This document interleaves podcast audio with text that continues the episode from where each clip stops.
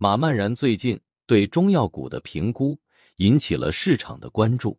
他指出，他们最近增持的一些中药股票市盈率仅为五倍，若考虑去除现金后的实际市盈率，这一数字甚至降至三至四倍。这意味着，仅凭这些公司三至四年的利润，就有可能重塑一个同等规模的企业。马曼然强调，这些公司大多为央企，拥有专营或寡头经营的业务模式，资产质地良好，且不太可能面临倒闭的风险。马曼然的这番言论，并非表明他对这些中药股最为看好，而是想强调当前这一领域存在着类似于二零一三至二零一四年茅台、五粮液那时期的估值现象。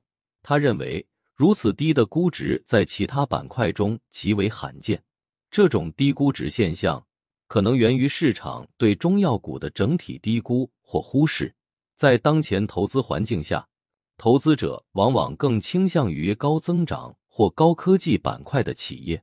然而，正如马曼然所指出的，这些传统的中药股由于其稳定的业绩和央企背景，具有较高的投资安全边际。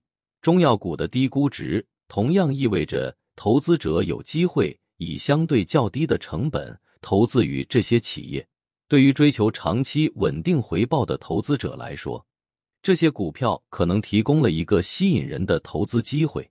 他们的低市盈率可能反映了市场对这一行业的悲观预期，但对于那些能够识别出其真正价值的投资者来说，却可能是一次难得的投资良机。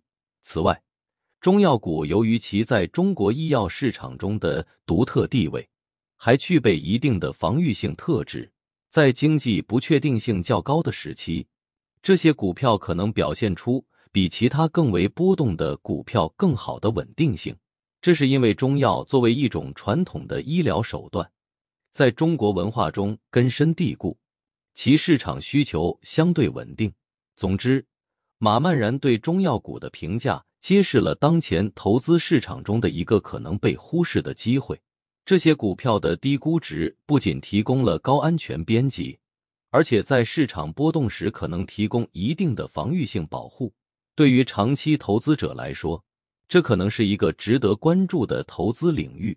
然而，像所有的投资一样，投资中药股也需要对个别公司的业务模式。管理质量和市场前景有深入的了解和准确的判断。